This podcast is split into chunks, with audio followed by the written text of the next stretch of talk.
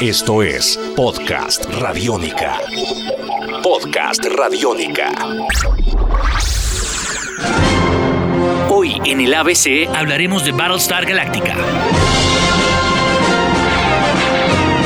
Considerada por muchos como una de las mejores series de ciencia ficción jamás realizada, Battlestar Galactica nos lleva al universo donde los Cylons, robots inteligentes diseñados por la humanidad, cometen genocidio en masa contra sus creadores. Solo el Battlestar Galactica, la última nave de la flota colonial que sobrevive el ataque, es la última esperanza de la humanidad. Impulsado por visiones proféticas y la necesidad política, el Galáctica viaja por el espacio inexplorado con la esperanza de encontrar la mítica y perdida Colonia 13, la Tierra.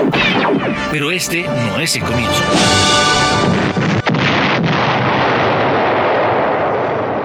There are those who believe that life here began out there.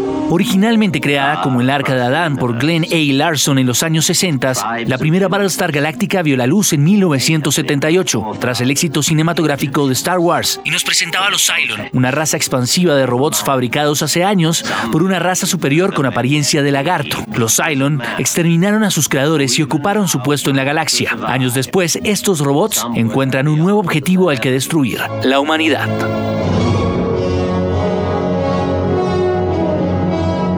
Bajo el mando del teniente Boomer, interpretado por Herb Jefferson Jr., y el comandante Adama, interpretado por Lorne Green, la nave comenzará a surcar la galaxia tratando de escapar del exterminio Cylon, encontrándose en sus aventuras con colonias humanas olvidadas, alienígenas humanoides y toda clase de peligros.